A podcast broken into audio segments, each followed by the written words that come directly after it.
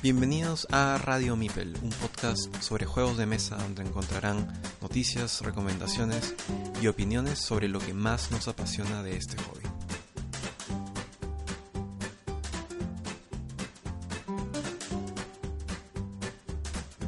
Hola, bienvenidos a Radio Mipel. En este episodio número 8 contamos con la presencia de Diego Sotomayor, dueño de la tienda Ponte Mosca y actividades relacionadas a la misma. Además, este capítulo tiene a un invitado distinto, ya que como Luis está de viaje por trabajo, Michael, quien siempre nos ha apoyado en producción, ahora va a estar presente con algunos comentarios monosílabos según él, este, por aquí y por allá.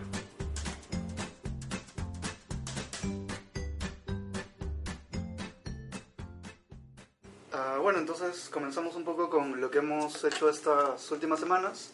La sección Eh, de introducción. Así es, así José, cuéntanos qué has hecho. A ver, bueno, más, más o menos van dos semanas, ¿no? Hoy día estamos grabando y estamos... ¿Qué fecha? Estamos 10, 19, ¿no? Perfecto, 19. El capítulo saldría la próxima semana, antes de Halloween, probablemente. Pero bueno, han pasado así pues aprox dos semanas y sí, he tenido bastantes cosas para probar, bastantes repetidos para comentar y uno y otro evento, pero vamos a comenzar, ¿no? Probé Gold West, que es un juego que la verdad no lo conocía, pero uno de mis amigos Andoni, con los que me junto normalmente una vez a la semana, me lo había comentado y me lo había descrito a tal detalle que dije, o sea, ya, tengo que jugarlo, pues no tiene que ser. Y justamente el dueño del juego, que es otro de estos amigos con los que nos juntamos, Eduardo Lercari, que tiene también una colección bastante grande, creo que sobre 70 juegos, lo, lo tenía y como movimos nuestra sede habitual para jugar, jugamos en su casa, entonces sacó Gold West, un juego euro de 2 a 4 jugadores, un poco pesado en el sentido de que yo creo que alguien que recién inicia en el hobby no podría jugarlo, pero básicamente la, la dinámica del juego es tratar de producir metales o piedra para según eso construir campamentos de exploración. Si en tu turno no produces metales o piedra, el campamento de exploración puede ser ilegal, en todo caso. Puedes avanzar, digamos, en una carrera de producción de oro, de plata, de cobre. Y bueno, con todo esto vas acumulando puntos y... además está decir que realmente, sea, el juego bueno, bastante estratégico y lo interesante es que tiene, en algunos juegos lo llaman la, esta mecánica de mancala, que en verdad yo la comparo a lo que haces con Five Tribes. Que, o sea que coges fichas y las vas moviendo uno por uno. Acá digamos también, pero la mancala suele ser circular. En este juego no es circular, sino de manera recta. Pero es una idea similar que agarras, digamos, estos cubitos de los metales y vas moviendo desde tu línea de producción, digamos, desde más atrás para que te dé más puntos. Y los que terminan saliendo de la línea de producción son lo que produces, ¿no? Entonces ahí como que requiere bastante estrategia para saber exactamente qué tienes que producir cuándo. Y esa es la parte un poco complicada. Además está decir que me fue pésimo en el juego, pero me gustó y estaría dispuesto a repetirlo. Eso, digamos, en, dentro de los euros pesados de mi experiencia. Después tenemos, bueno, Istanbul, Sheriff of Nottingham, segunda vez que lo pruebo. Me gusta mucho ese, ese juego donde mentir es bueno, pero a veces, o por lo menos en esa experiencia, en esta segunda vez que he jugado, el que ha ganado siempre gana por decir la verdad. Entonces es interesante. De ahí, bueno, King Domino, un par de veces lo he jugado. Probé Pandemic Iberia, que ya lo, lo tenía, ya lo había ennicado las cartas, todo bien bonito. Por fin lo pude probar. A diferencia del Pandemic clásico, este de acá se te aguanta hasta 5 jugadores de arranque. Y lo bacán es que no curas enfermedades, porque como pasa a mediados de 1800, solamente puedes investigar. Es como que al equipo de multidisciplinario lo invitaron a la península ibérica y le dijeron, algo está pasando, entonces descubran qué está pasando, ¿no? Y de hecho perdimos, pero no la experiencia... Pandemic. Es que sí, Pandemic es, es complicado. Jugamos con cinco epidemias, no con las cuatro. Y lo otro interesante es que acá las enfermedades sí están con nombre y apellido y tienes la posibilidad de jugar con el poder de cierta enfermedad, que es, digamos, históricamente correcto. Por ejemplo, la fiebre amarilla este, se propaga en las ciudades portuarias y si es que infecta, creo que con, con tres cubitos, ya este, genera brotes. O sea, hay distintas cosas que le agregan dificultad, pero lo, lo vuelven mucho más bacán. Y en verdad es mucho más, lo siento más temático que el Pandemic original, entonces me gustó más. Pero bueno, otro que probé es el Champions of Midgard, que es un worker placement que también lo recomiendan como iniciador, pese que yo sigo esto fijo con mi recomendación de Stone Age, pero este de acá genial, en verdad me, me gustó bastante. Probé también un Kickstarter Tortuga 1667, que es un party, creo que es de 3 a, a 7, no, a 9 jugadores, si no me equivoco, donde todos somos piratas. Hay dos facciones, los ingleses, los franceses, y bueno, para las situaciones de jugadores impares, también una tercera facción que son los holandeses, y estamos en la isla de Tortuga, donde están cofres de tesoro. Y básicamente como que cada uno no sabe a qué facción pertenece, o sea, cada uno sabe la suya, ¿no? Pero no el resto, ¿no? Quienes juegan con, con ellos. Y mediante un sistema de votación con manejo de cartas y eventos que puedes elegir, eliges para votar al capitán del barco, tú convertirte en el capitán, desterrar la tortuga, mover los cofres de un lado para otro y eventualmente cuando una carta se revela que es digamos la, la Armada Española, ahí acaba el juego y la facción que tiene más tesoros en los compartimentos respectivos, ya sea de ingleses o de franceses gana, cuando juega el holandés, si es que las facciones empatan, el holandés gana. Entonces es, es una locura de juego corto, lo interesante es que la caja tiene forma de libro, como que magnético, y el tablero es un playmat. Entonces, una presentación bien bonita para que. ¿Qué más? Bueno, el siempre Catán. Ticket to Ride Europa son los favoritos de mi casa. A mi papá es dificilísimo convencerlo de jugar a otra cosa, pero se puede. Baren Park lo jugué con mi prima de 10 años. O sea que la barrera de entrada definitivamente es, es buena. No le fue tan bien. Es que bueno, yo también ya lo había jugado antes y justamente jugamos de dos. Pero, pero acá me gustó el juego y lo quería repetir. Y bueno, y ayer, 18 de octubre, hubo una demostración de dos juegos peruanos, Terrigeo y Yamagedon, mi juego, en Eureka Café Lúdico, en esta cafetería lúdica que tenemos la única, o la primera en Perú, espero que no, no siga siendo la única. Pero sí, interesante la experiencia, el ambiente siempre es agradable y bueno, siempre con tu cafecito de más, ¿no? Así que sí, ha sido bastante movida estas dos semanas, ¿no? Y poco larga mi presentación. Pero a ver, muchachos, por favor, sigan ustedes. Eh, bueno, este, por mi lado, eh, también he jugado los, los clásicos, este, Catán, Carcassonne, incluso Pandemic también lo jugamos y jugamos con Shadia y con Jorge, que era su primera vez que, que lo probaban, Ajá. y ganamos. O sea, ganamos ¿Ah, sí? el juego, sí, fue Mm, totalmente, o sea, no tenía idea que estaba yéndonos tan bien y, o sea, sí, o sea, es rarísimo que ganen jugadores primerizos en ese juego, pero bueno, sucedió. Este, y pude probar este juego de Hand of the King de Game of Thrones. Que Luis lo menciona. Eh, El de Fiorella, creo. El de Ferella, así es. Gracias, Ferella. Este, también muy bueno, muy bueno. Está, solamente lo he ganado una vez de las cinco veces que hemos jugado, Ah, caray. pero está muy bueno, me gusta mucho. Eh, eso, eso en temas de juegos, ¿no? Pero, o sea, de jugar juegos. Pero también estuve viendo eh, Tabletop, este, este programa de, te- de YouTube de Will Wheaton. Me vi toda la primera temporada, estoy viendo ya la segunda también. Y más que nada como para conocer los juegos, ¿no? Porque hay un montón que no conozco eh, y que estoy más o menos aprendiendo cómo se juegan, ¿no? No, y el formato del canal realmente es, es muy bueno. El nivel de producción, que creo que sí lo hemos mencionado en, en su momento, es, es bastante bueno. Sí. Y la interacción con la gente, que algunos son como que influencers del mundo geek, en Estados Unidos principalmente, pero creo que en el resto del mundo algunos son conocidos. Pero sí, no, qué bueno, qué bueno. ¿Son cuántas temporadas? ¿Cuatro ya? ¿Cinco? Eh, no sé. Uy, ni idea, pero, Pero de ya- todas maneras. Creo que están por la cuarta. Por- sí, Eh, pues. eh, Creo que están en la cuarta. Wow, Podría ser. un montón. No, pero está bien. Y, y bueno, luego tuvimos el GDCon. Fuimos al GDCon organizado por GD Games. este, bueno, fue básicamente un montón de actividades lúdicas, este, torneos, retos, demostraciones de juegos. Y bueno, algo súper importante que sucedió ese día fue que tuvimos nuestro panel de Radio Mipel. Este, pudimos hablar un poco sobre nuestro top 5 de juegos iniciadores. Eh, entre Luis, José y yo dijimos cada uno 5 y conversamos un poquito de por qué nos parecía que esos eran juegos iniciadores, ¿no? Este, y además José estuvo ahí dando vueltas por el evento, conversando con la gente, con, con Giancarlo, con los otros organizadores. Haciendo la cobertura similar a la que hicimos en el Perú Game Expo. Claro. Como acá la dicen un programa conocido de Polizontes, el Polizonte de juego de mesa. Claro. No, no me siento tan así, pero es graciosa la comparación. Sí, sí, sí, o sea, pucha, nosotros en realidad estamos sorprendidos con cómo, cómo llevas ese, ese segmento. o sea, Mi, mi alter ego. Sí, sí, sí. Y bueno, eso por un lado, ¿no? Y por otro, tuvimos justo el día siguiente, tuvimos ahí una serie de grabaciones que por el momento estamos manteniendo un poco secretas, pero son para nuestro canal de YouTube, eh, Meeple TV.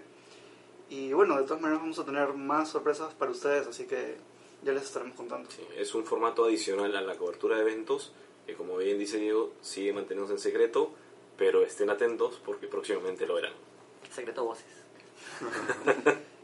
Y eso, eso por mi lado. Tú, Perfecto. Michael, Bueno, mis últimas semanas no, desafortunadamente no han tenido tantas sesiones de juego. Jugué un poco King of Tokyo, Codenames. Y algo distinto que jugué fue eh, Metagame, que es un juego de cartas.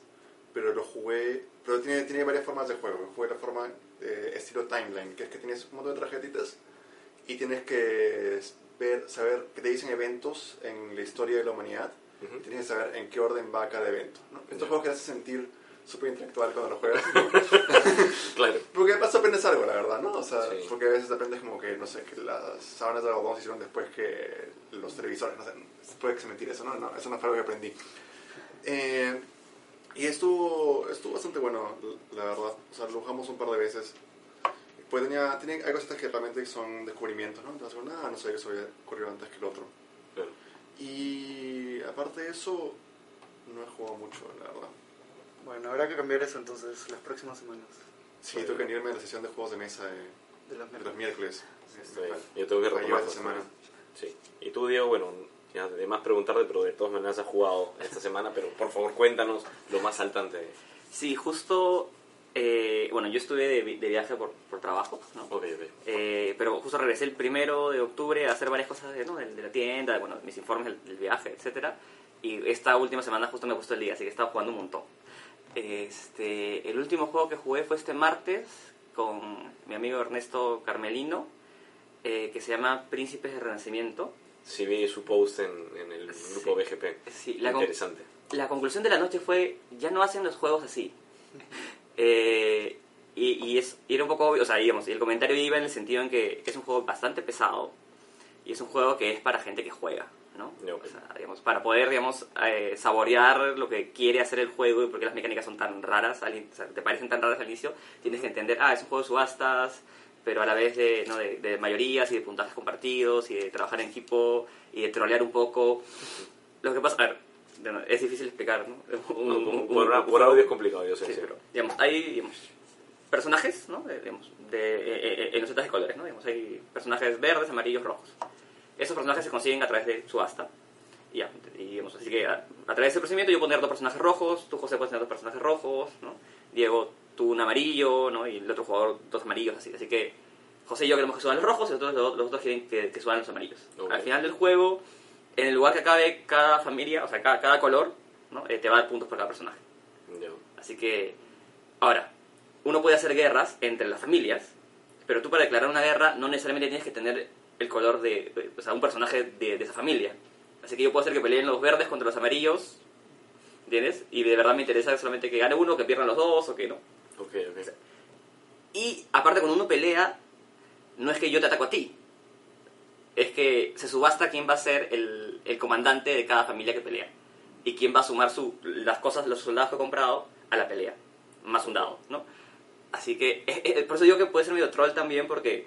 entonces yo, yo, yo quiero que suba el rojo y, y el azul, pero él con el amarillo y el verde está ganando, así que voy a hacer que pelee el amarillo contra el verde para que de todas maneras pierda uno de los dos Claro, y, claro. y- y- y quitarle puntos.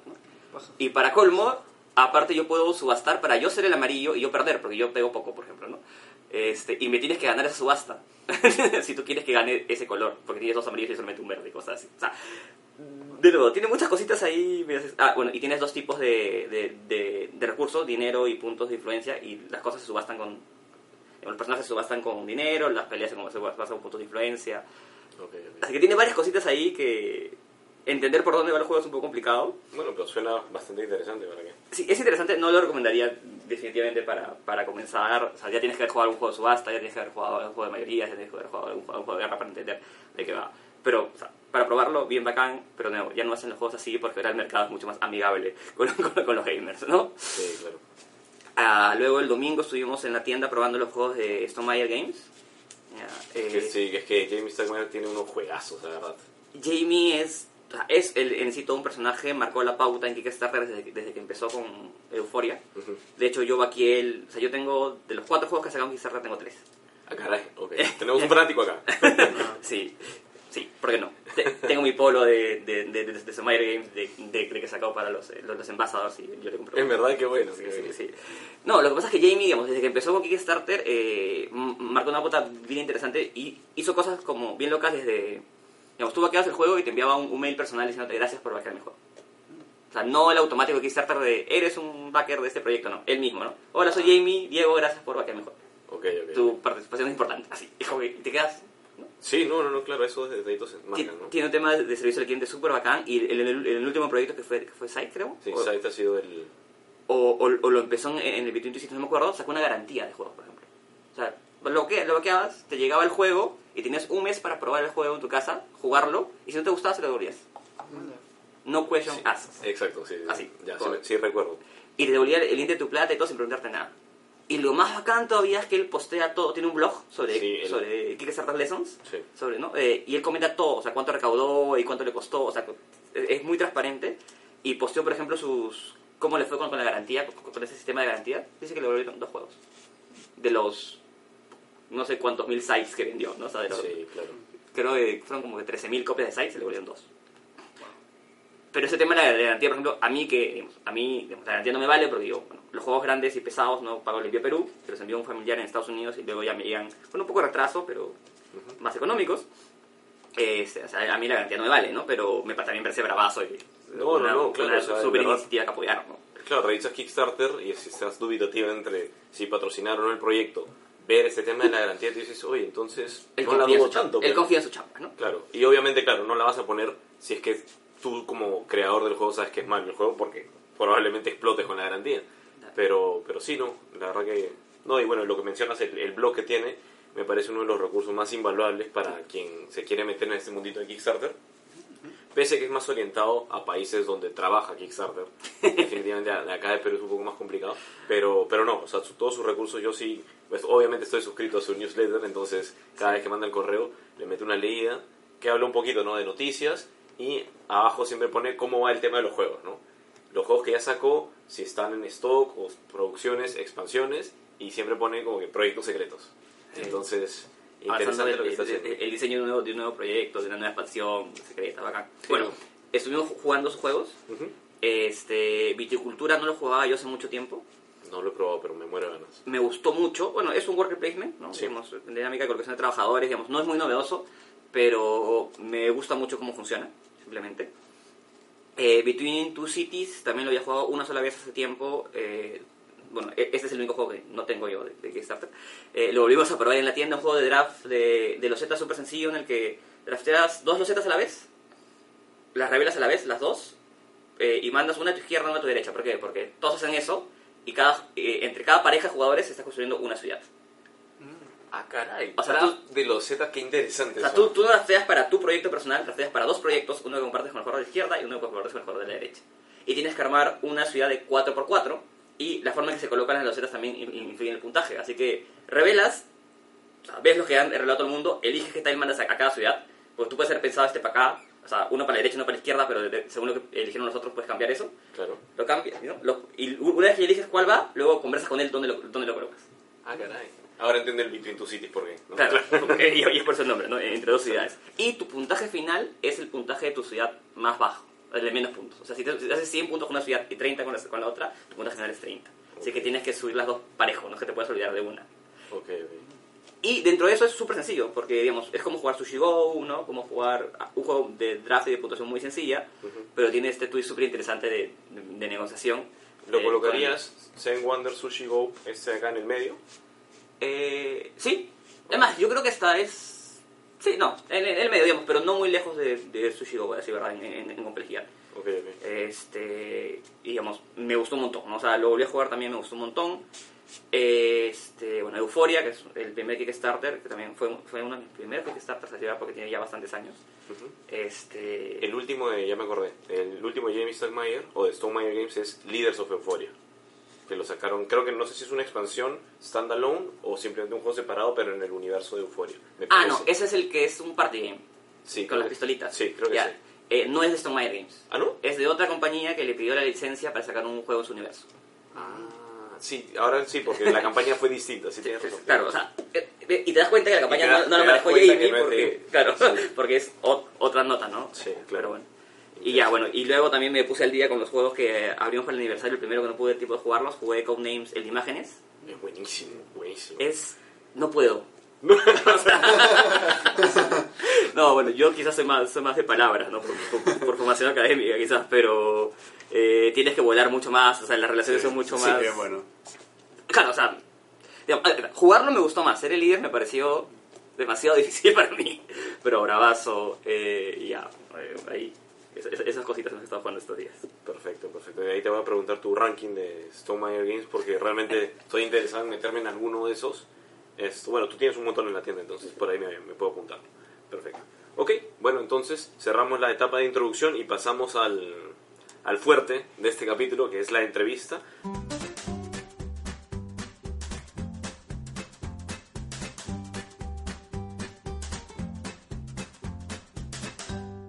Ya Diego ya no lo presentamos porque ya creo que con todo lo que nos ha conversado se está presentando. Pero bueno, de todas maneras, Diego, para los oyentes, una breve presentación de quién eres, por favor, y luego nos cuentas un poquito de, Ponte, de Ponte Moja.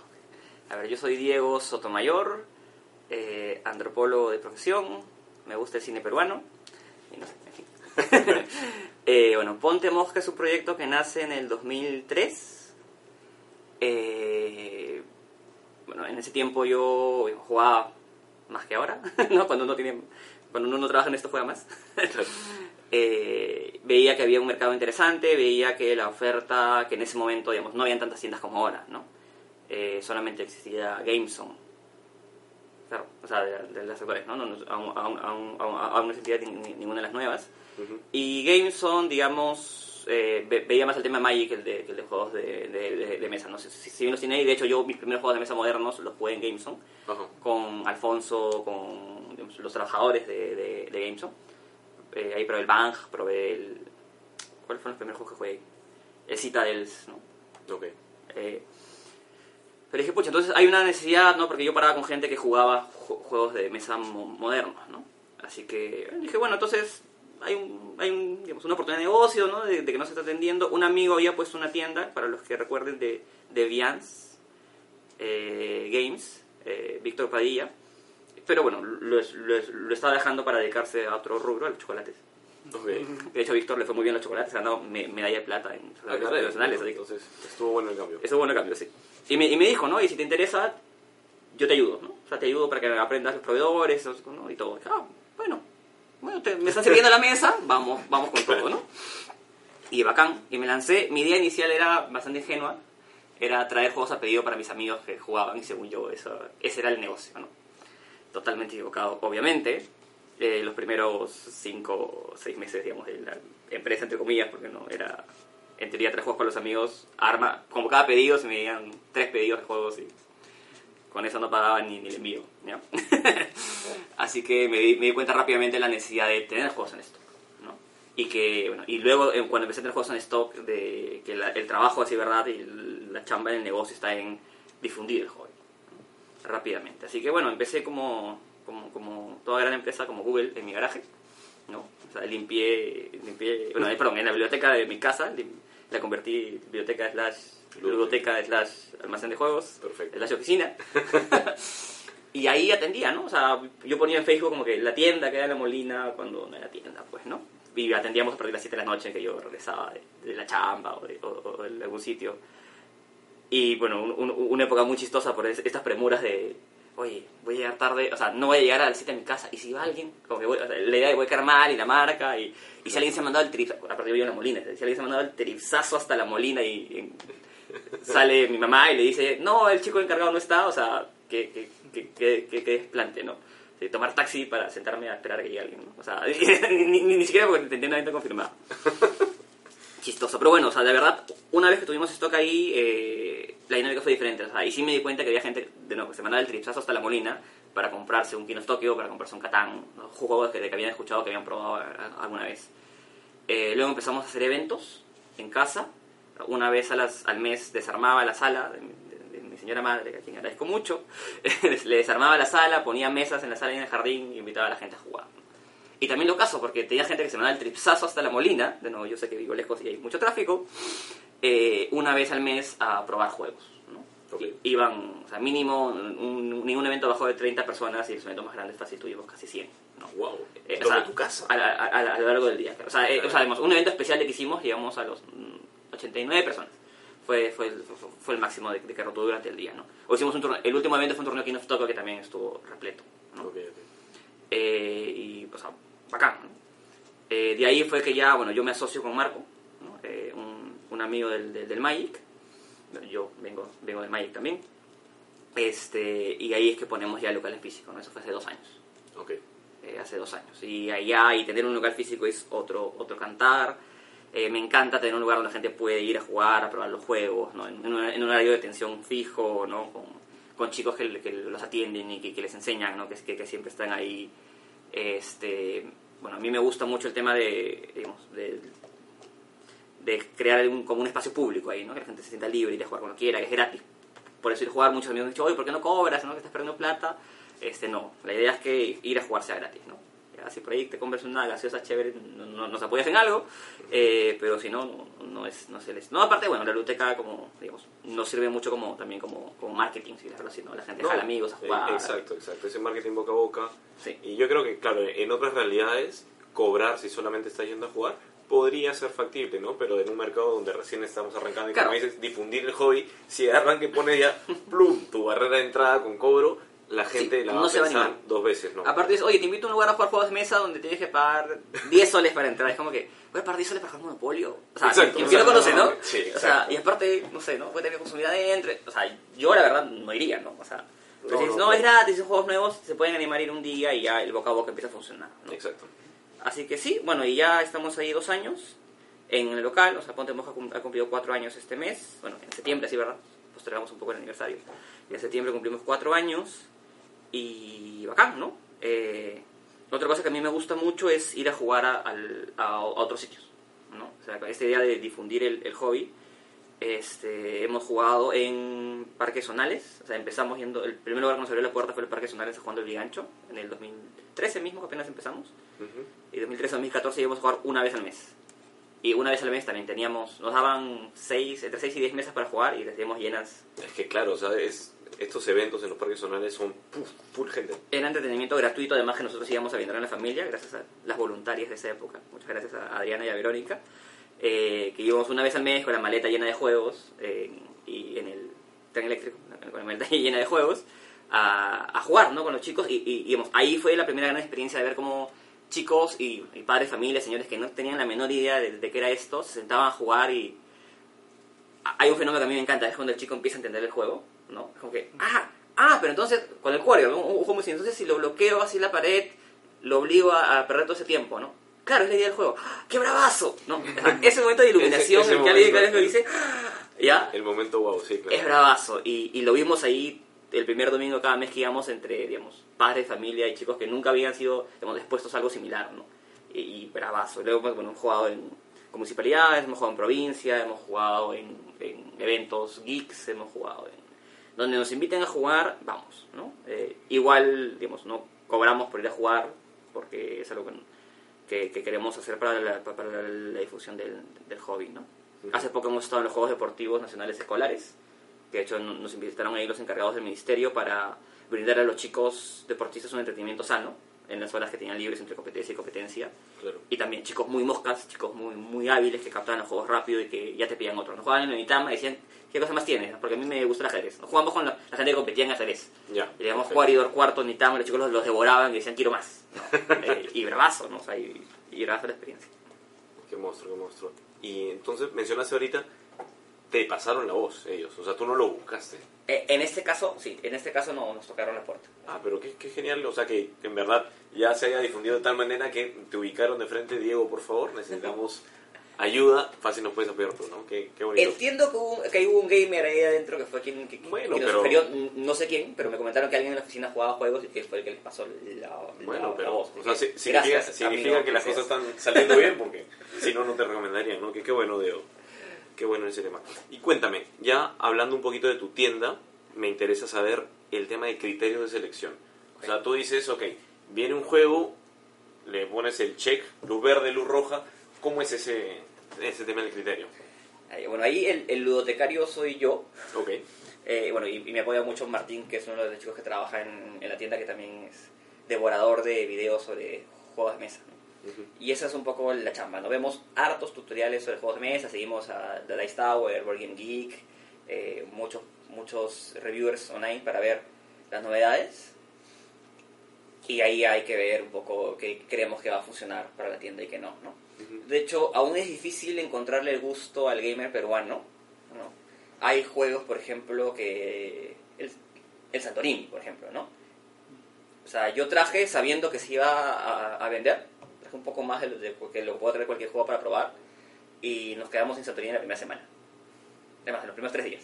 Ah, caray. Ya, fue como que vino gente, oye, vi que te había llegado ese Santorini y se iban y se iban y se iban y fue como que, o sea, y yo hago restock cada dos meses más, más o menos, así que era como que no me puedo haber quedado sin los Santorini que había empezado a pensar en dos meses en una semana, ¿no? Claro. Digamos, creo que ahí a mí aún aún me falta entender más que nada cómo le llegan información a la gente, o sea, qué canales consume para saber qué juegos recomendados son los que debo traer, recomendados por quién son los que debo traer. Claro. Pero bueno, de ahí hay un trabajo de filtro. Digamos, yo no creo tener ningún juego malo en la tienda. Digamos, no hay ningún juego que tú me digas, y este juego, no, ese no lo veas porque es, es malito. Ya, ok. No, o sea, no, no me gusta, o sea, no, no, no me sentiré cómodo. Te puedo decir, este juego no es para ti porque tú, a ti te gusta jugar más pesado, te puedo decir, este juego no es para ti porque es muy pesado, al contrario, ¿no? Ajá. Pero no tenemos juegos malos en la tienda. Es más, si alguna vez o sea, nos compramos un juego malo por desconocimiento, ya lo descatalogamos y, y lo regalamos, ni siquiera en, en, en la rifa de mosca de aniversario, sino aparte, Claro. por abajo, para... juego nunca existió. ¿no? Sin ánimo de hacerle mala publicidad, alguno que consideras que sí podría ser malo, que lo descatalogaste. Eh, bueno, quizás algunos juegos temáticos que no son tan buenos. Ya, ¿No? ok. Eh, digamos, hay juegos que, digamos, el boom de la moda, de las de las franquicias, las series, las películas, a veces sacan juegos que no son tan pajas, Y claro, no se traduce muy bien al formato de juego de mesa, claro. eh, que no son tan pajas, ¿no? Eh, y bueno, que, que igual los traemos por la marca, igual los traemos porque es un, quizás un buen gateway para, para alguien que no juega nada y que le gusta esa serie. Aparte tenemos el- la, la primera muestra gratis, ¿no? digamos así, de, eh, para meterlo al hobby. Claro. Este, pero no, de juego no tiene mucho, ¿no? Ok, ok. este, tiene más de rompiojo. Eso. Eh, y bueno, y luego para seleccionar es ensayo de error también, ¿no? Digamos, a veces eh, traemos, digamos, traemos juegos que creo que va a ser un hit y que por luego con el que nadie me pregunta, ¿no? Eh, me pasó con el Mirmes, que es un juego 4X medio... De hormigas. El, el- el de, las, de las colonias de, de- de- hormigas Sí, sí, sí. ¿no? que digamos me preguntaron por el juego a- algunos gamers eh, un par y no mucho más y bueno, he vendido también un par de copias pero no muchas más no y, y ahí, y ahí están los, los mirmes Sí. de que sí quizás si buscan eh, un juego de euro para diciembre en oferta en Ponte Mosca puedan encontrar un mirmes por. No, y de hecho, o sea, lo, lo reconocí porque yo hasta hace poco estuve revisando porque quería meterme en los 4X, pero no los eternos tipo esto, Twilight Imperium, que es o sea, un maratónico. Y ese de acá salió dentro de justamente las sugerencias que busqué por internet. Así Pero que... no es un mal juego para nada No, ese- eso, eso revisé, o sea que es bastante bueno. bueno. Y es de hormiga, genial. la temática a mí me gustan muchas esas temáticas diferentes no Sí, claro. Eh, pero no, y además, si, si vieron el remate que hicimos, eh, perdón, en la subasta de juegos que hicimos por el aniversario, Acá Diego participó. Diego participó, este, ningún, o sea, ningún juego era malo, ¿no? O sea, pero son juegos que quizás por los que no nos preguntaron en el mercado local, ¿no? Digamos, el 504, Ujú. eh, que son 504 juegos como experimento de diseño de juegos de mesa, si te, a ti te gusta el tema, Sí. te- de hecho lo has visto, sabes que existe. Sí, sí, lo he escuchado por un podcast. Claro, no se han concretado mu- mucho las ventas de ese juego, pero, todo, pero to- todo el mundo está atento a eso, ¿no? Ujú. Eh, subastamos que más el Tevez, que es un juego de, de Queen Games, también bien bonito sobre ser un arqueólogo que excava. Eh, subastamos el Extra Extra, que fue el que se llevó Diego, que es un euro pesado sobre una temática chévere, que es administrar tu periódico, ¿no? Sí, claro. Eh, digamos, son experimentos que quizás hemos hecho, que nos hemos atrevido a traer juegos sin saber que tenía tanta demanda. Eh, por ahí intentando, eh, de nuevo, aprendiendo el gusto del, del, del game, pero bueno, pero de nuevo, no considero que ningún juego, ningún juego sea sea malo. ¿no? Quizás nos llega un, un precio un poco elevado, quizás nos llega, eh, este, digamos, quizás no lo están buscando en ese momento, quizás los reviews no, eh, no- digamos, el youtuber que lo recomendó no tiene tanta entrada en nuestro mercado local, quizás Sí, es eso. Puede ser. Este, pero ahí el trabajo es filtro nuestro. Ya con el tiempo uno, digamos, creo que vamos agarrando e- e- experiencia en eso, ¿no? Yo, digamos, yo, por lo menos yo, por lo menos para mis usos personales, yo creo que ya yo puedo ver un video y saber si el juego me va a gustar a mí o no. Y yo por eso tengo dos anécdotas. Si ves el King of Tokyo de Ponte Mosca, es, es primera edición.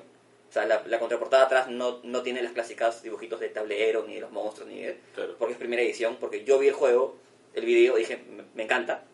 De hecho, yo me conseguí el pack de promos Así. antes de comprarme el juego, porque sabía que se iban a acabar también. Pagué 5 dólares en, en, Sí, en, sí he hecho eso antes. en, en Morgan Geek, y cuando me llegó el juego, veo que el pack de promo estaba como 50 dólares en internet. Wow. Y ya, y fue como que, man, ya. Claro. Y el Sushi Go, que también está en la biblioteca Ponte Mosca, es la primera edición que sacó una compañía pequeña antes que lo comprara Game Right. El juego cuando pegó. Que no, entonces, la primera edición no es la que viene en la caja metálica. No. Claro. Esa es- sé, ya sé cuál dices. Esa, claro, la- la- es más, o sea, el, el arte es diferente. O sea, si tú vas a, a jugar el, el, Segundo de es, es la primera, porque yo vi el juego y me pareció bien bacán, bien bonito, la temática bien sencillo, iba a pegar, la mecánica de draft. Una vez que, la- que la captas, Sí. o sea, lo más difícil de entender es, ah, tienes que elegir una carta y, y pasarla para la izquierda. y se acabó. Y, y recibir una menos de tu derecha. O sea, Sí. eso es más difícil de explicar. Eh, o sea, vamos aprendiendo, ¿no? Eh, así que esa es la, la chamba nuestra, ¿no? O sea, y, y, también aprender a tener juegos para, para todo, todos los gustos, ¿no? Claro. ya sabemos, hay, hay, hay- preguntas fijas que viene la gente de la tienda y te dice, quiero un juego para regalarle a mi papá que le guste el ajedrez, ¿no? O quiero un juego para, ¿no? Este, tantas personas, ¿no? Que no, que no leen inglés, y, pero somos un grupo, nos juntamos a jugar 10 y no nos podemos dividir en, en dos mesas de 5, tenemos que ser 10. Eso es un gusto bastante pe- peruano, es verdad, ¿no? Sí. Somos X y tenemos que jugar los, los X en una mesa. Sí. No, de hecho, personalmente a mí tampoco me gusta separarme si somos grupos grandes, sino tratar de jugar. Lamentablemente, bueno, no conozco todavía tantos juegos que no sean party, pero que te aguanten un buen grupo de gente, ¿no? Seven Wonders, por ejemplo, cuando supe, sino que me pasó, ¿no? Que Five Tribes, cuando me lo presentaron, yo pensé que era de 5. Éramos 5, quería jugarlo, me dijeron, es de 4, José. La expansión todavía no había salido. Esto, entonces con Seven Wonders dije, ah, ya no me la hacen dos veces. No, este sí es de 7. Ah, ya, perfecto. y ese sí es, o sea, no es party, o sea, ese sí es juego-juego, ¿no? Entonces, interesante. Pero sí, o sea, en verdad acá hacemos mucho de que, oye, pero separa. No, no, no, no, no. Yo quiero con Yo, todos. yo chévere, yo con, con mi grupo nos podemos separar y luego, luego volvemos a asociar mesas y probamos este juego. En fin, Claro. pero Y más o menos desde que arrancaste esa experiencia en tu casa hasta ahorita, aniversario 4, esta evolución que ha tenido, más que la tienda, digamos, los consumidores, ¿cómo, cómo ves el, el tema? O sea, ahora yo creo que en general el mercado ha crecido, pero tú como experiencia de, de dueño de tienda, de ritmo jugador, cuéntame más o menos cómo es el tema. el mercado ha crecido de todas maneras. ¿no? Bueno, de hecho ahora somos más tiendas y espero que acá a todas nos vaya bien. O sea, supongo que a todos nos está yendo bien. Eh, así que, que eso te habla ya de un crecimiento por cuatro por lo menos, ¿no? porque son tres, cuatro tiendas nuevas. Este, hay, digamos, en tipos de públicos, yo tengo un público bastante familiar. ¿no? O sea, si tú vas un domingo a la tienda, a veces van familias que su domingo familiar es ir a jugar a Ponte Mosca. Ah, qué genial. Y es un público. Y te das cuenta, porque van y quieren jugar un juego una vez, y dices, pero vuelven a jugar si quieren. No, queremos probar otro.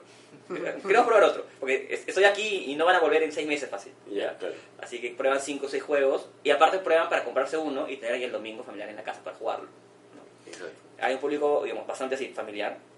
Eh, luego, y, y luego ya tenemos el público más, digamos, adolescente, adulto joven, adulto joven, eh, más gamer, ¿no? Esos son como nuestros dos, dos tipos de públicos. Digamos, empezamos quizás con el primero, con el adulto joven, ¿no? con gente que, digamos, más o menos de nuestra edad, que gasta en entretenimiento, ¿no? que gastar 200 soles en un juego de mesa sabiendo que lo va a jugar 10 veces, ¿no? Ya, tú haces la matemática, ¿no? Sí. Voy a gastar 200 soles en un juego, pero lo voy a jugar, si lo juego 10 veces son 20 soles por vez, eso si lo comparo con dinero del cine 10 veces es más barato, y me gusta, y, ¿no? y voy a jugar con más gente, y si lo juego más de 10 veces el ahorro se incrementa, así que, o sea, consideramos esas cosas porque gastamos en entretenimiento. No, de hecho, esa, ese argumento para justificar esto, ciertas cosas en verdad es, es válido para gente que se descontrola con su biblioteca, que me ha pasado. Yo le explico a mi enamorada, le explico a mis papás, estoy haciendo esto, pero mira que no sé qué. No, no, no. Simplemente me dicen, no, tú te estás descontrolando. pero, pero es un hobby bonito, pues, ¿qué se puede hacer? No? No, pero además, o sea, tienen los juegos. ¿no? Sí. O sea, y yo lo digo porque yo vengo del Magic. ¿ya? Y yo he gastado mucho jugando Magic, vamos a decirlo. Eh, el, el ser juez me minoró, me mis gastos, pero igual. Eh, y al final te quedas con un montón de cartas que si bien, bueno, a- algunas pueden subir de, de precio en el tiempo y qué sé yo, o puedes ser bueno cambiándolas y vendiéndolas para, no, para que no te cueste tanto, al final digamos, te sigues quedando con un solo juego, ¿no? Por más que tengas varios mazos, te sigues quedando con un solo juego. En cambio, los juegos de mesa tienes una biblioteca con el tiempo, ¿no? Así Sí, te compres un juego al año, en 10 años vas a tener una biblioteca de 10 juegos variados, diversos, para varios públicos. Eh, así que creo, digamos, en ese sentido, la inversión paga por, por, por varios sentidos. Claro. Pero bueno, bueno, eh, el público que ha crecido bastante, eh, respondiendo a tu pregunta, es, es el, el- el segundo, no el familiar. Bastante, digamos, el, los jugadores casuales, ¿no? como, como le llamaríamos no- nosotros, Ujú. eh, este, son los que no conocen, así que muchas cosas que les muestran son novedades y se enganchan bastante fácil. ¿no? Y dentro de eso también diría que hay otro, digamos, otra división de consumidores que es el que se compra un juego y le saca el ancho. ¿no? O sea, yo tengo gente que viene a la tienda, oye, queremos comprarnos un juego porque jugamos Mage Knight hace seis años y ya nos cansamos. ¿no? Ah, ¿Y qué más has jugado? No, jugamos Mage Knight hace seis años. y todos los viernes nos reunimos a jugar Mage Knight, ¿no? Que creo que es algo que, a todos nos ha pasado quizás en un mundo con el Risk, ¿no? Cuando no había otras opciones, Sí, sí. ¿no? O sea, hemos jugado un montón de Todas las Risk. semanas, sí, sí me acuerdo de haber hecho eso. Ya, claro. Años. Y hay gente, digamos, eh, a la que le gusta hacer eso, que ha ido a la tienda que ve 400 juegos diferentes en las paredes, pero no se compra uno para sacar el ancho porque también los juegos que tienen una buena curva de aprendizaje y, y profundidad estratégica te permiten hacer eso, ¿no? Mientras más lo juegas vas viendo opciones diferentes. Y Así chévere.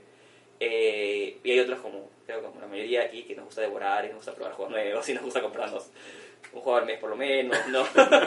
Un presupuesto destinado para juegos, y así es. claro, ¿no? Eh, Perfecto. Y bueno, ya para cerrar el tema de la entrevista, Diego, cuéntanos a ver si hay algo de planes a futuro que nos puedas revelar. Uy, Proyectos o eventos vas a participar, algo que nos puedas contar sin, ah, sí, Ebro. sin quemarte las noticias. Bueno, este fin de semana es el 29, es el domingo 29, es nuestro torneo de Smash Up. Hemos traído el kit eh, promocional Ok. que te viene con una facción que se llama All Stars, Ujú. que, que es una facción promocional so- so- solamente para este tipo de, de- de torneos. Eh, que básicamente la, la facción se llama All Stars porque te vienen varios personajes de otras facciones, mezclas una facción y tienen su traje tipo ba- básquetbol, o sea, como si fuera el equipo de, Tip ya, es tipo los Globetrotters. Ah, ah, ah, Algo así, claro. Ya, Ese- ok. Ese es el Dream Team así de, de Master Chief. Por ejemplo, el, el héroe es el T-Rex, Ya. que tiene fuerza 7 sin habilidades. Pero, pero está con, con su uniforme así de tipo baja. Las otras cartas sí, sí, sí, sí, no las conozco todavía, pero ahí, ahí, ahí tenemos eh, digamos, cuatro packs de premio para los que llegan a la mesa final. Ujú. Un- Cada uno se lleva su pack. Y tenemos uno al sorteo y uno al mejor disfraz. Porque como es cerca de Halloween, vamos a hacer de bueno. disfraz, así que el mejor disfraz se lleva su pack. El 29 es domingo. Bueno, domingo El domingo 29, 29, próximo domingo. Sí, domingo 29. Eh, ya, bueno, y el primer puesto aparte se lleva unos, un playmat grandote, ¿sabes? Grandote, el tamaño de una mesa casi. Eh, desde Smash Up y unos tokens de madera. eh, como, que- No, claro. como martillos, una cosa así. Y chévere. Eso es el domingo 29. Y para noviembre aún no lanzamos eventos, creo. Así que tampoco lo tengo claro. Así que mejor no, no, no invito a nadie de una fecha incorrecta. Perfecto, Justo- perfecto. Justo Smash Up es este juego, o sea, yo jamás había escuchado ese juego y cuando fui a Ponte Mosca justamente vi que estaban jugándolo y empecé a investigar y, o sea, es súper popular, yo no, no lo conocía y me parece bravazo, en verdad, o sea, esas diferentes facciones, esos combinarlas y hacer jugadas así interesantes es bien paja. Claro, Si te gustan los juegos tipo para cambiar, digamos, tipo Magic, por decirlo de alguna manera, o sea, las habilidades de cartas y cambiar, y, ¿no? y este dinosaurio es esto, y luego bajo este robot que es esto, y, y chévere, te, te va a gustar el, Smash. Sí, la, y la curva de entrada creo que no es muy alta. Así que es también interesante, ¿no? Todos los juegos que son cartas en la mano, que tienen habilidades, pueden ser un poco Claro, se, pesados, se vuelve, para empezar. claro, pero por la misma habilidad de la carta, pero la mecánica en sí no es Claro, complicada. aparte es juego una carta y, y un monstruo, cada turno. O sea, no hay, no hay más, así que es chévere. Perfecto. Bueno, y, Quería, quería justo hacer una Sí. última pregunta, este, que de hecho sospecho ya la respuesta, pero quería preguntarte, Diego, ¿por qué el nombre Ponte Mosca? Gracias por la pregunta. Gracias por la pregunta porque me encanta el nombre, además de, de, de, de, de- de mi tienda, muy, muy este aparte. Me, me encanta, me, me- me encanta el nombre Ponte Mosca. Este, dos cosas, ¿no? Uno, eh, bueno, es una expresión coloquial, ¿no? Eh, y que apela mucho a lo que creemos que hacen los juegos, ¿no? O sea, no- bueno, no sé si sabes, si nos siguen en Facebook, todos los lunes hacemos un post de lu- lunes educativos y vemos cómo el tema de los juegos puede eh, ayudar al, al, ¿no? en- al desarrollo de las personas. Este, y creemos que, que va por ahí leer las voz, ¿no? El ponte mosca, el hecho de avívate, piensa bien, usa el cerebro, ¿no? Por, por, por ahí. Eh, y por otro lado, porque bueno, había un juego muy antiguo que se llama Ponte Mosca, que apela pues a una generación que creo que es más o menos la nuestra. Este, así que era una, era, era una referencia de, de- directa, ¿no? Era por eso, básicamente. Listo. Bueno, y para cerrar entonces, Diego, cuéntanos dónde te encontramos y tu horario de atención. Bueno, eh, Juegos Ponte Mosca, estamos en Mariscal Las Heras 247, segundo piso en Lince. Eso es por el Plaza Beas en el planes de la Avenida Arequipa, Ujú. con Rizo. Atendemos de martes a domingo de 3 a 10, sábados del mediodía, por si quieren jugar un poco más temprano. Y nos pueden, nos ubican en el Facebook como, y también como Juegos Ponte Mosca, cualquier consulta. Perfecto, Diego. Ok. Muchísimas gracias, compadre. Y bueno, ahora pasamos a la sección de noticias.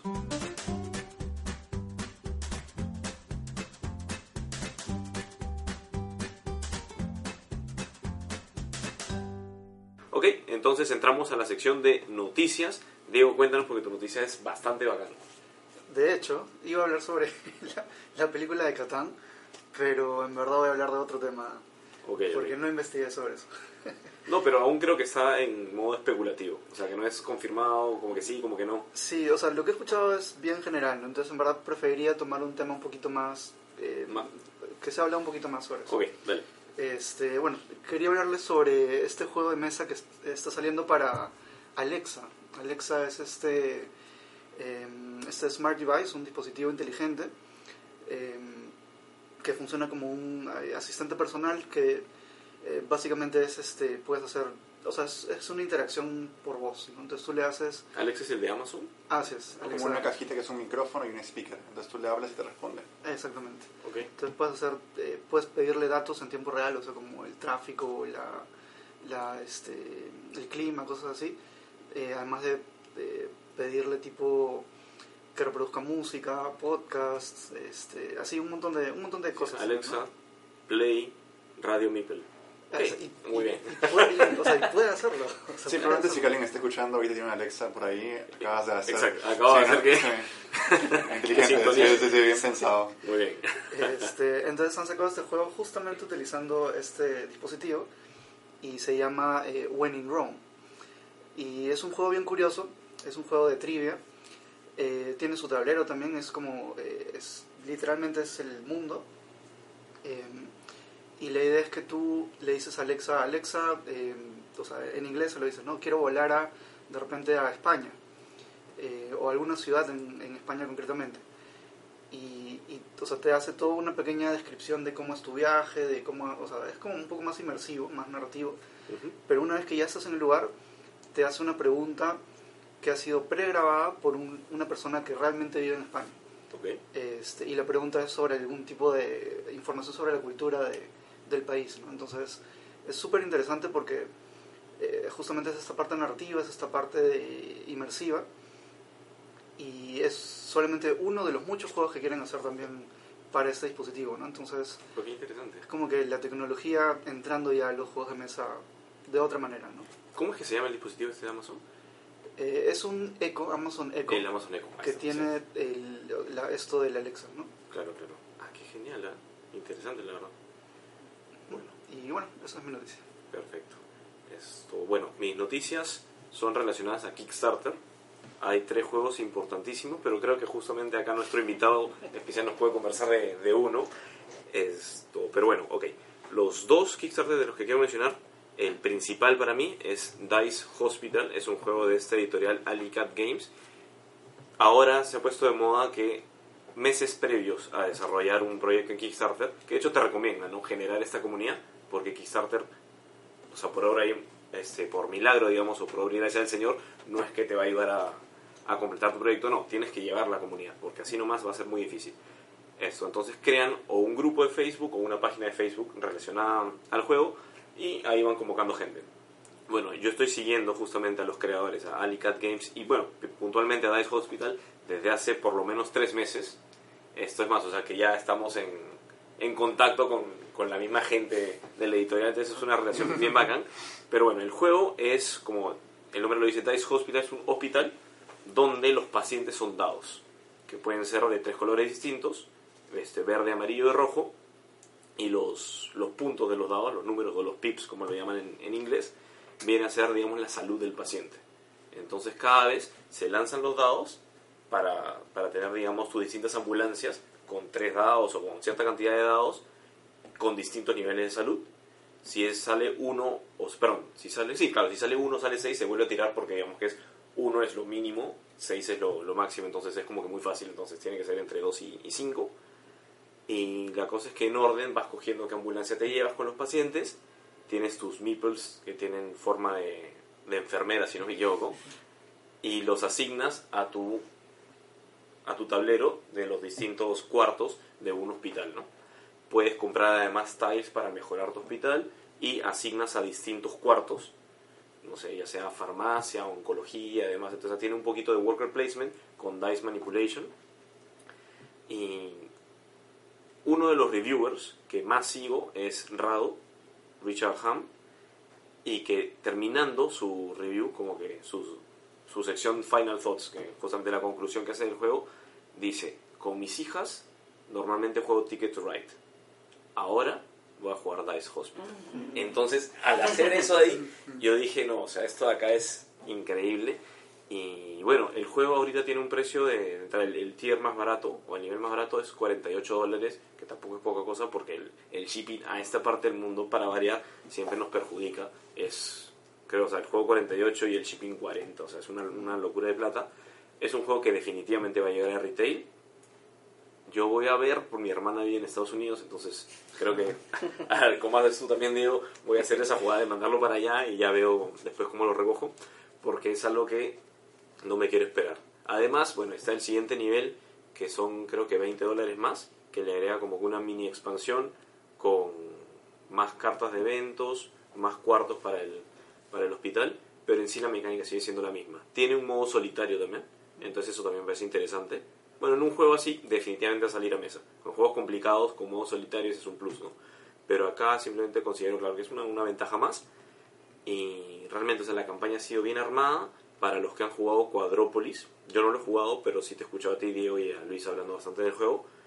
El arte, o el ilustrador, digamos, que hizo la, todo el apartado gráfico de este juego, también ha hecho el de Dice Hospital. Es más, creo que, no me acuerdo ahorita el, el apellido de, de la persona se llama Sabrina, esto, ahora está trabajando en Alicat Games. Entonces es como que tiene, digamos, esa garantía si te gusta ese estilo gráfico tipo caricatura, que se parece un poquito también al de Mr. Caddington, que, que también hace bastantes ilustraciones para juegos de mesa. Ahí lo, dejo para que lo revisen. Pero sí, este Kickstarter está acabando, me parece, la primera semana de noviembre. Entonces, para cuando salga el capítulo la próxima semana antes de Halloween, aún están a tiempo de patrocinarlo, por lo menos meterse con un dólar y ver más adelante si es que les conviene pero, pero sí, de entrada les digo, o sea, que el juego sí o sí va a valer la pena y a los que siguen a este mismo personaje de reseñas Richard Ham, o sea, si quieren eso como, tomar eso como garantía, sí, bacán porque yo lo estoy haciendo, ¿no? Y el otro Kickstarter, que todavía estoy ahí si, si meterme o no, pero por lo menos con un dólar me he metido para seguirlo, es... Uy, uy, uy, déjenme revisar el nombre, pero me hace acordar a los que les gustan los videojuegos, a Luigi's Mansion. Se llama Hunt the House, donde, bueno, justamente va a llegar Halloween, entonces es como que bastante preciso el, el timing de este juego. Acá el objetivo no es capturar fantasmas, como normalmente, o sea, hacer el rol del cazafantasmas, sino acá los personajes somos los fantasmas. Y el rol es justamente asustar a estos cazafantasmas para que se vayan del cuarto y como se van asustados, dejan, digamos, su linterna, su antorcha, di- distintos, distinto equipamiento y tú lo recolectas, ¿no? Entonces tiene un poco de mecánica de set collection porque para asustarlo tienen que coincidir ciertas cosas, como que tus cartas con, las, este, con los elementos a los que el cazafantasma le tiene miedo, que puede ser, por ejemplo, el frío, los sonidos, demás. Esto, y finalmente gana el juego quien, quien tiene más equipamiento y demás. Hay distinta variedad de fantasmas, y bueno, uno de los stretch goals este contenido extra que han desbloqueado es que ahora los meeples no van a ser meeple tradicional de la personita, sino obviamente de un fantasma. Y lanzaron justo una encuesta en una de las actualizaciones para poder elegir qué, qué forma es la que quieres. Y de hecho, Que me encantan los meeples. sí, no, es que los, los meeples son, son geniales, sobre todo cuando son personalizados. Y y de hecho, esto creo que... Ah, bueno, hubo un concurso en, en Facebook donde simplemente como que tenías que hacer un comentario de cuál era de los fantasmas que más te gustaba con la posibilidad de ganarte una copia del juego, ¿no? Yo participé, no, no gané porque bueno, un montón de gente estaba apuntada también. Pero justo, o sea, fue, fue extraño porque uno de los creadores del juego me escribió por Facebook. Me preguntó del juego, o sea, me imagino que le, le llama la atención, o sea, ver en Kickstarter una plataforma, sobre todo de gente de Estados Unidos o de Canadá, de Europa, ver gente de Sudamérica, ver gente de Perú, y eso no también raro. Entonces me, me escribió esto, como que agradeciéndome por participar en, en esto de acá. Entonces me, me gustó muchísimo y, me dijo, no, o sea, espero que te puedas meter, que no sé qué. Por el tema del envío, el juego, el nivel base está a 25 dólares, si no me equivoco, o 29 dólares, no, 25 y el deluxe creo que está a 29, pero el envío para esta parte del mundo creo que está a 25, entonces es como que o sea, es complicado. Pero yo le dije, mire, el juego es de 2 a 4, no estoy seguro si tiene modo solitario, creo que también es algo que puedes desbloquear. Y yo le dije, yo estoy tratando que, mi juego, que los juegos de mi ludoteca sean hasta 5 jugadores. Y me hizo simplemente el, el, el adelanto que me dijo, el stretch goal de 40 mil dólares es justamente agregar al quinto jugador. Y ahorita recién van en veintitantos. Entonces, o sea, ni siquiera lo han revelado. Y yo siento que tengo la primicia, ¿no? Entonces, ya saben, la campaña termina el 2 de noviembre. Es un juego muy interesante y, nuevamente, y repito, a los que les gusta Luigi's Mansion, que para mí es uno de los juegos que más me gusta dentro del universo de Mario, donde Mario no es el protagonista, ¿no? Esto, entonces este juego por lo menos revísenlo si se, se ve bien interesante, ¿no? Y bueno, y este tercero yo creo que Diego lo puede mencionar porque justo nos, nos comentó que ya se metió en la campaña. A ver, cuéntanos, Diego. Sí, estaba en la madrugada meditando así, aprieto el botón de vaquear, no vaquear, vaquear o no vaquear, y me animé. El juego se llama Seven Continent, ¿no? Es un juego de exploración, es un juego en el que estás en el séptimo continente, hay una maldición por ahí, ¿no? Que, o sea, quieres explorar el continente pero sin que te caiga la maldición, pero es ese tema de ir explorando el mapa tipo un Time Stories, tipo un Escape Room, digamos un juego que vas a jugar entre comillas una, solamente una vez o hasta que lo descifres, eh, pero que también tiene mucha rejugabilidad a la vez, un poco raro, porque cada vez que lo juegas puedes ir haciendo cosas diferentes y si tienes ítems diferentes pasan cosas diferentes. ¿no? Recuerdo, digamos, vas abriendo el tablero, vas tomando decisiones de qué, qué objetos encuentras en, en, en ciertos sitios, o si te, decides caminar por el río es diferente si decides irte en balsa por el río porque vas a llegar a un lugar diferente y eso se, se expresa a través de cartas, ¿no? Si decides caminar por el río, pues llegas a la carta número 50, pero si decides en balsa llegas a la carta número 78, así que la primera vez que lo jugaste te fuiste caminando, llegaste a un sitio, descubriste algunas cosas, la segunda vez que lo jugaste a otro sitio, descubriste otras cosas. Eh, aparte tienen, digamos, para algunos eventos, digamos, en, en, en una cueva te encontraste la carta número 57 y vas y hay cuatro cartas 57 diferentes. Okay, okay. Así que vas a encontrar cosas diferentes cada vez que lo juegues. O también tiene otra mecánica, digamos, dentro de la, la, jugabilidad que es la primera vez que encuentras la carta número 60, coges esta y la segunda vez coges esta otra. Okay. O sea, ya sabes que la segunda, o sea, la primera vez te encuentras, no sé, un tigre y la segunda vez, o sea, si ya matas al tigre, la segunda vez que vas encuentras comida o cachorros abandonados o lo que sea, ¿no? Este, es, digamos, no sé, es, digamos, no me he spoileado más, ¿no? porque o sea, no, no, he visto reseñas exactas de cómo se juega para no spoilearme. He visto las opiniones sobre el juego y todas lo, le echan más flores que la patada, que cualquier otro juego que he visto. Eh, se están poniendo de moda, creo que este año es, es eh, el, la moda de los juegos que se juegan una sola vez, desde que salió Time Stories, es verdad, y los escape rooms ahora. Eh, así que parece que encontrado un nicho de mercado. es un juego que no va a llegar a retail, Sí, han dicho que es eso ya lo anunciaron, ¿verdad? Sí, o sea, no tienen planes los creadores de llevarlo a retail, que es su única forma de producirlo. Me imagino que hay temas logísticos atrás bastante grandes de mantener tu juego en distribuidores. Así que por eso también me acabé de, de, animar, porque no es un juego que ni siquiera yo como dueño de tienda puedo conseguir después fácilmente. Sí. Este, y sí, estoy ahí. Sí. Justo, justo estoy revisando ahorita el, la campaña. Es, ojo, la campaña es la expansión para este juego pero te da la opción justamente de patrocinar la expansión más el juego base. Que salió hace unos años.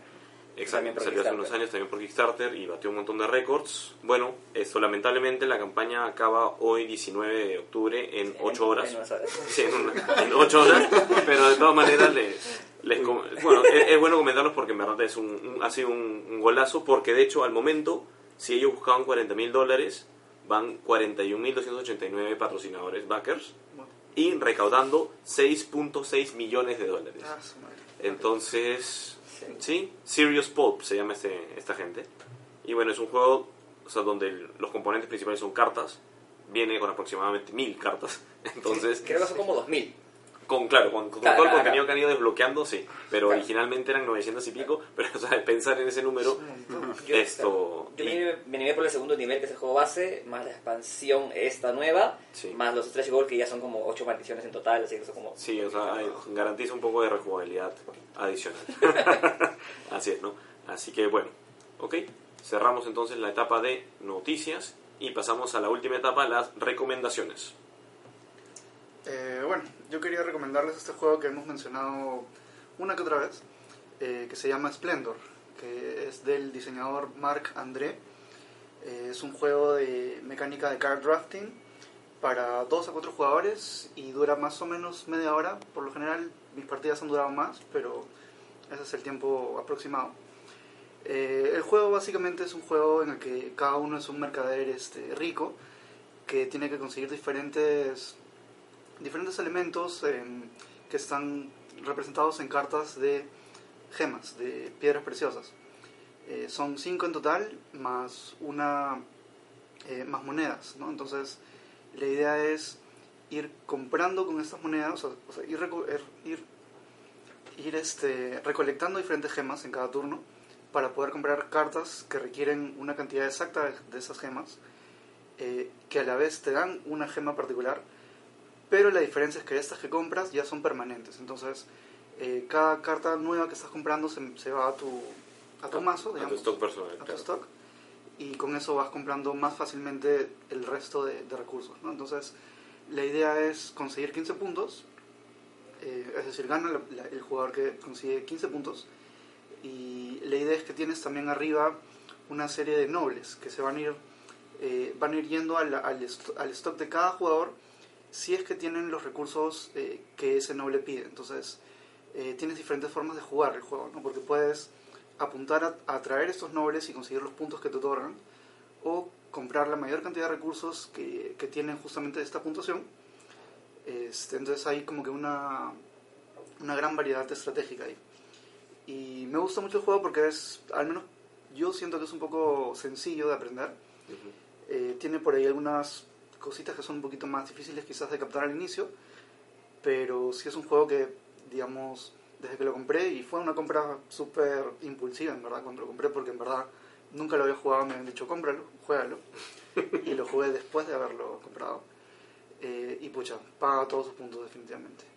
Y lo interesante de Splendor, o sea, para, para entrar un poquito al, al tema, porque bueno, muchos de estos juegos son un poco divorciados del tema, ¿no? Pero, pero acá es básicamente somos mercaderes de, de gemas y estos nobles, o sea, en teoría, se tienen que interesar en ti como mercader Claro, claro. y realmente es que tú te interesas, ¿no? Y lo compras, pero formar este motorcito para ir generando gemas, ya sea porque las vas sacando o porque ya compraste las cartas que, que valen por esto, es interesante. Y bueno, y lo otro que me gusta de Splendor es que también tiene aplicación.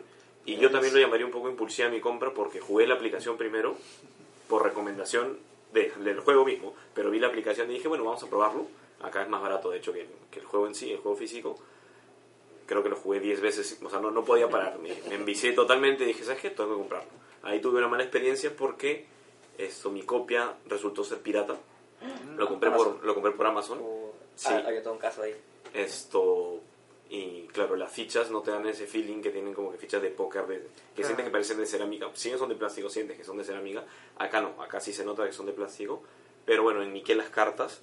Esto y no, o sea, ya está. O sea, ya lo compré, no lo voy a devolver. Bueno, no lo puedo devolver tampoco porque estoy al otro extremo del continente.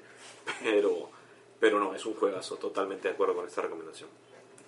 Y bueno, y yo en verdad tenía tres posibles recomendaciones, pero creo que voy a recomendar justamente el juego que me olvidé mencionar que lo jugué justamente ayer, que es Hero Realms. Es uno de estos juegos de mecánica y construcción de mazos para quienes juegan Magic, Pokémon, Yu-Gi-Oh! y todos estos deck builders.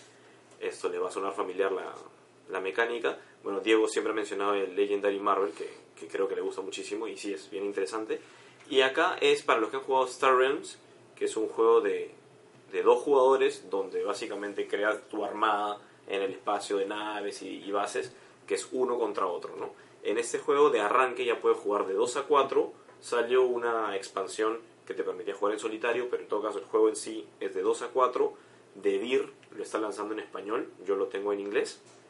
Esto y bueno, el juego básicamente es en un ambiente fantástico, pensemos en orcos, magos, esto, los, los brujos y los qué cosa, los guerreros, no, no sé si vikingos propiamente, pero digamos todo este mundo fan- de fantasía, con unas ilustraciones muy muy buenas y donde básicamente cada jugador arranca con un mazo de 10 cartas iniciales donde tienes dos cartas de ataque, cartas de monedas y, y un rubí que te vale creo que dos monedas, ¿no?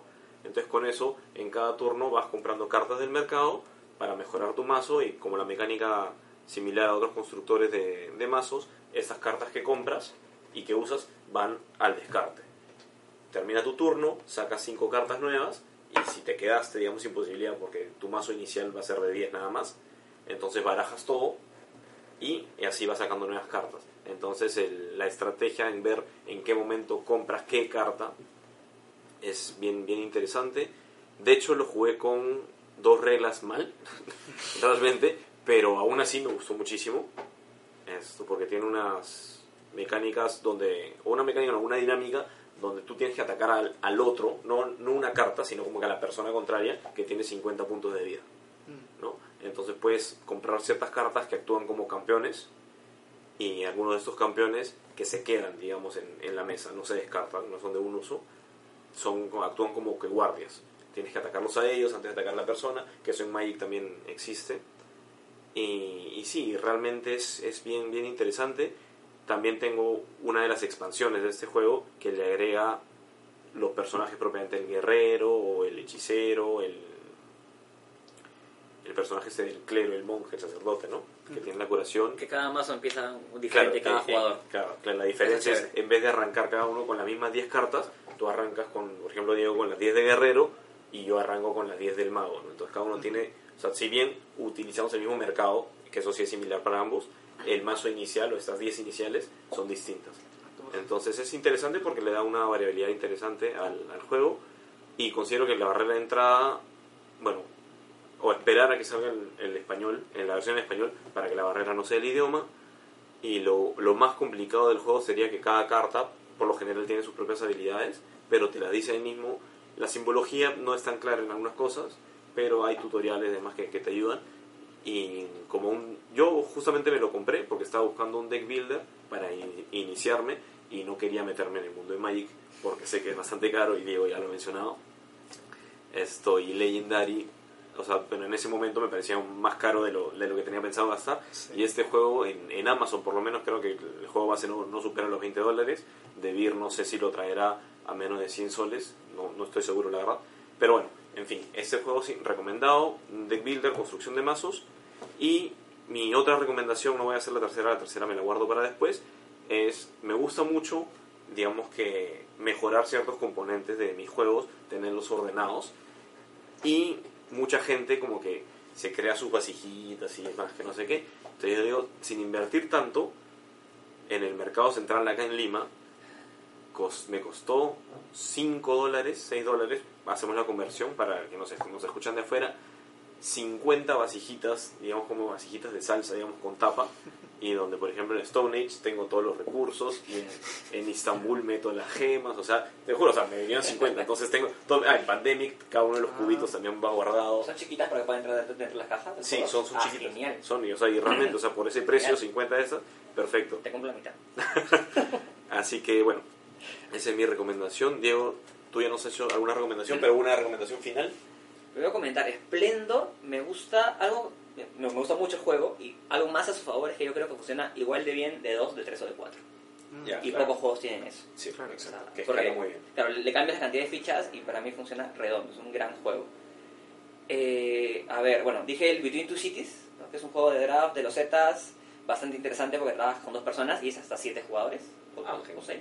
6. Bueno, pero en todo caso Sí, su- sí, supera el número sí. habitual de 5 Claro. máximo, ¿no? Entonces, Y bacán, y, y la, la barrera de entrada es bien, es bien baja, pero igual si ya lo sabes jugar, igual tienes este, este tema de, de- de negociación, ¿no? Y de mantener las dos ciudades a, a la vez, que me parece más, más bacán todavía. Así que si quieren probarlo, Between Two Cities, está abierto en Ponte Mosca.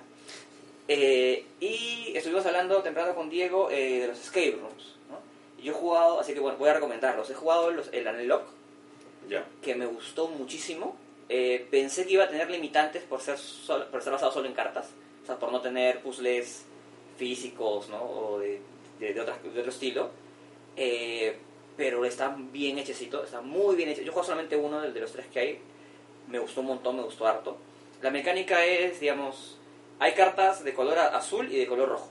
Si tú sumas una de color azul y de color rojo, que cada una tiene un número, por ejemplo, suma un 7 con un 13, una llave que es un 7 con un escritorio que es un 13, eso suma 20. Así que entonces voy a coger del mazo el número 20 y la revelo. Ah, Y te muestra el cajón del escritorio abierto. Y te dice, ah, dentro del escritorio encontraste la carta número 5, 27, 34 y 50. Así que coges el mazo y la sabes y encuentras un llavero, encuentras una carta, encuentras cosas, ¿no? Así, eh, digamos, yo pensé que por, esa- que por esa mecánica iba a ser bien limitante, como que, ah, esto va con esto, esto va con esto, ¿no? Pero no. O sea, lo han hecho muy bien. A veces tienes que como que descifrar cosas como que resolver una computadora y una vez que resuelves la computadora te da el número rojo recién. Dices, ah, ya, ¿y eso con qué cosa azul de las seis cosas azules que tengo en la mesa va? Y otra cosa que es bacán, a veces tú dices, ya, entonces eh, eh, esto va con esto, lo sumas y no encuentras carta en el mazo. Ya. Entonces eso no es. O la encuentras y la revelas y te dice, eh, no, eh, esa llave no prende este vehículo, pierde tres minutos por penalización. Y ahí es como que, y te como que han pensado en todas esas cosas, ¿no? Sí, claro. Y, y lo que me gusta es que abres muchas cartas a la vez, así que permite que todo el mundo vea las cartas y haga algo. Y lo que me gusta es que, como tienes varias opciones, también te permite relacionar, o sea, como si de verdad estuvieras ahí intentando re- resolver la, situación, ¿no? Entonces, ahí dónde va, o este espejo dónde lo uso, lo puede hacer con esto, con esto. Y una vez que comienzas el primer error, es como, espérate, espérate, aquí estás seguros para no perder otros tres minutos por tonto, ¿no? Por simplemente probar números. O sea, Claro. me gustaron mucho. No, y aparte porque, claro, eso lo del tiempo que mencionas es porque justamente tiene un timer con aplicación, ¿no? Claro, se juega con una aplicación donde entras los... A veces tienes que encontrar códigos, como, como resultados también, no, no, no solo es la mecánica de los números que dije. Ah, qué genial. ya. y los metes en el app y te dice bien o mal. Este, y tiene un timer, ¿no? Eh, y eh, hay, hay pistas de, de- de sonido también de que el app te da. O sea, un- una vez que encuentras un código, no sé qué, y dice ya, entonces escuchas esto, ¿no? Eh, aprieta play. Escuchas una música, o suena el teléfono o algo, ¿me entiendes? Y ya. O sea, Ah, qué genial. lo han hecho muy bien para que al final su nivel de producción, digamos, sea solo cartas. ¿no? Y eh, el juego no se destruye para nada cuando se juega. Ah, así que puede bueno. guardarlo y prestárselo un pata para, para que lo juegue. O en diciembre hacemos intercambios siempre de juegos de mesa. Lo puedes llevar a intercambiar quizás por otro escape room que ya se han puesto, creo que bastante moda. He visto en BGP bastante gente comentando. ¿no? Así que están bien bacanes. Si los quieren probar. Y están baratos, ¿no? O sea, creo que la mayoría de tiendas lo tiene entre 50 y 70 soles. Sí. De su preferencia. Y, No, y, y si en verdad no entre cuatro personas son verdad 15 está- soles. Es como ir al cine, nuevamente comparando entretenimiento, y es una buena hora, hora y media de juego bien bacán. Qué genial. Nosotros jugamos Exit, que lo comentamos justo la vez pasada. Diego, sobre todo, salió anonadado de este juego.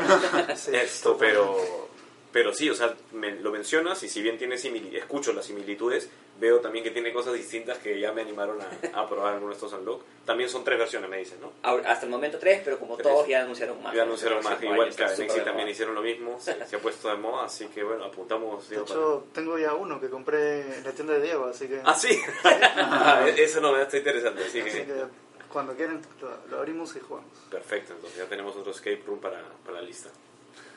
Listo. Eh, Michael, ¿tú tienes alguna recomendación quizás? No creo que por, por el bien del editor lo voy a dejar acá nomás. Ok. Está bien, entonces.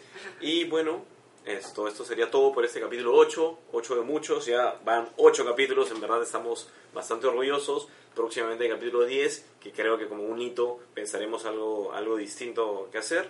De todas maneras está pendiente este panel que hicimos en el GECON. De todas maneras lo, lo colgaremos para que lo puedan disfrutar, porque es un tema bastante interesante para quienes se quieren iniciar.